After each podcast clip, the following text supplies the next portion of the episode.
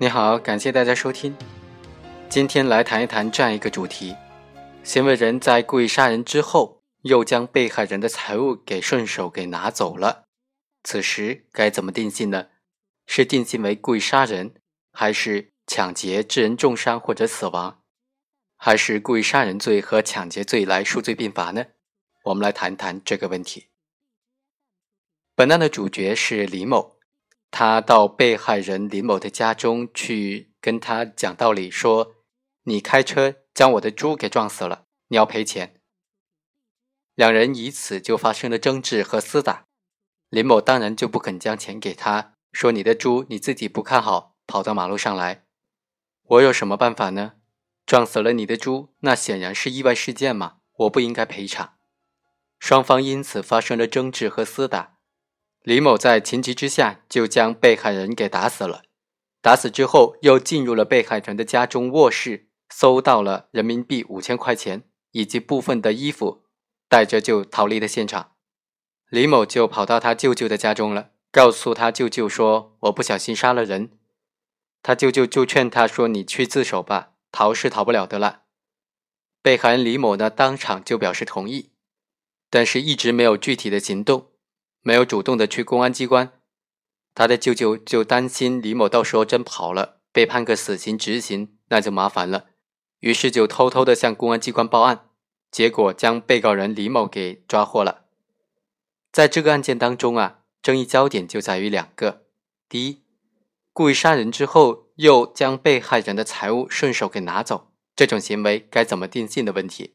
这个问题啊，在一开始我们就提出来了。另外一个问题是，被告人李某他表示说要自动投案，但是没有具体的行动，最后被公安机关抓获，这种情况能不能认定为自首呢？我们先来看第一个问题。本案当中，被告人李某的行为构成故意杀人罪，还是盗窃罪，还是抢劫罪呢？一种意见认为，李某的行为分别构成故意杀人罪和盗窃罪；还有一种意见认为，李某杀人之后拿走被害人财物的行为，就是以杀人暴力手段为前提，是故意杀人的后续的行为，应当按照重行为吸收轻行为的原则来处理，指定故意杀人罪。第三种意见认为啊，李某到被害人家中是为了图谋钱财，将被害人杀死之后劫取财物的行为呢，显然构成抢劫罪。我们认为啊，故意杀人之后又窃取了被害人财物的，应当分别构成故意杀人罪和盗窃罪，数罪并罚。最高人民法院在关于抢劫过程当中故意杀人案件如何定罪问题的批复当中就规定。行为人为了劫取财物而预谋故意杀人的，或者在劫取财物的过程当中，为了制服被害人的反抗而故意杀人的，以抢劫罪来定罪处罚。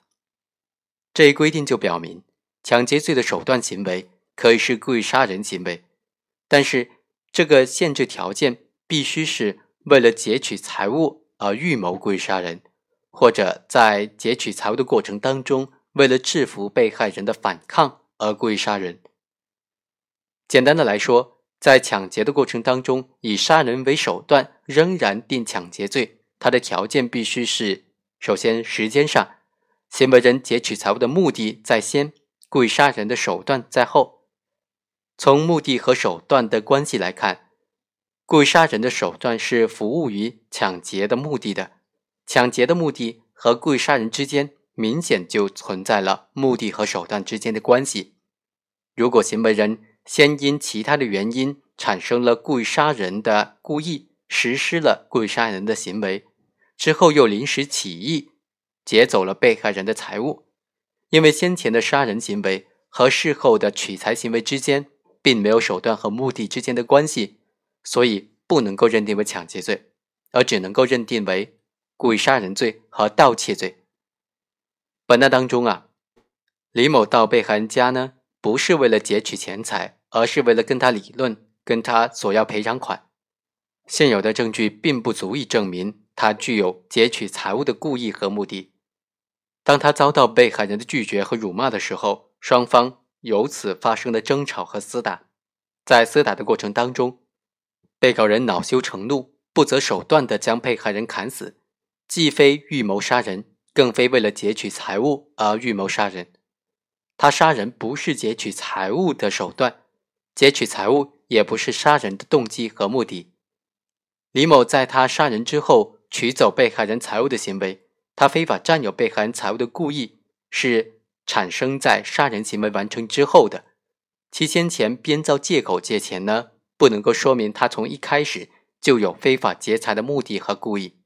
同样，被告人的杀人行为。显然也不是为了排除被害人的反抗，从而达到劫取被害人财物目的的手段。因此，李某杀人之后劫取财物的行为不构成抢劫罪。被告人杀人之后又取走财物的行为是先后两种不同犯罪故意支配下的两个独立的犯罪行为，这两个行为也侵犯了两个不同的客体，应当分别定罪，数罪并罚。杀人之后的取财行为。不是杀人行为的一部分，不能够被杀人行为所包容或者吸收，因此本案只能够定为故意杀人罪和盗窃罪数罪并罚。但是应当指出的是，由于本案公诉机关虽然指控李某构成故意杀人罪，之后又搜走了被害人数额巨大的财物的事实，但是并没有指控他的行为构成盗窃罪。根据不告不理的原则。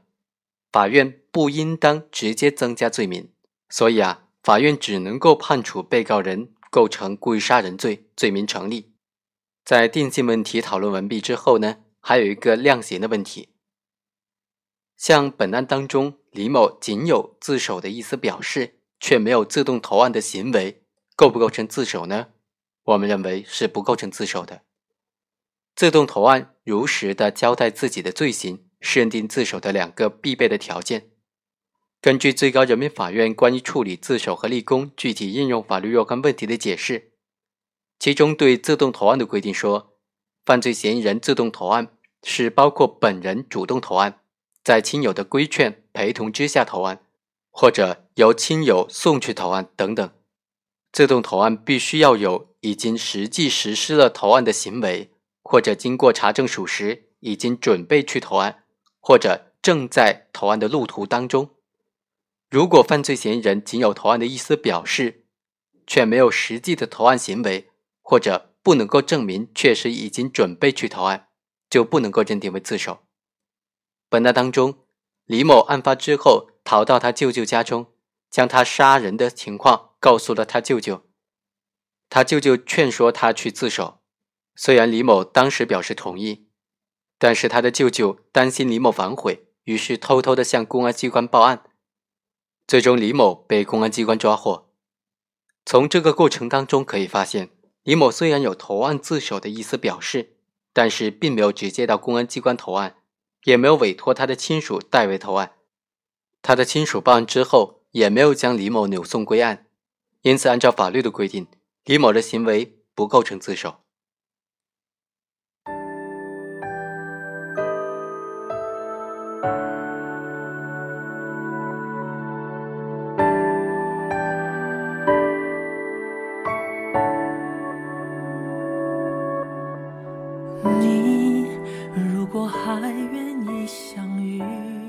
上就是本期的全部内容，我们下期再会。再多一点点感应，记忆像是不灭的星星，和痛苦不停的呼唤哭泣。